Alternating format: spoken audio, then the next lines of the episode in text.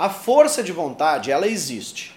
Para romper, ela vai romper a inércia, tá? Ela, ela, serve para que você, você utiliza ela como energia de ativação.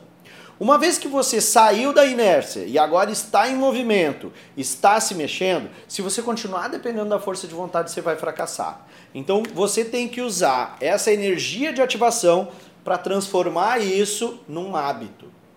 Então, nada melhor do que poupar essa energia de ativação. Então, esse exercício ele dá muito certo se você pegar um momento da sua rotina que você tenha que fazer obrigatoriamente.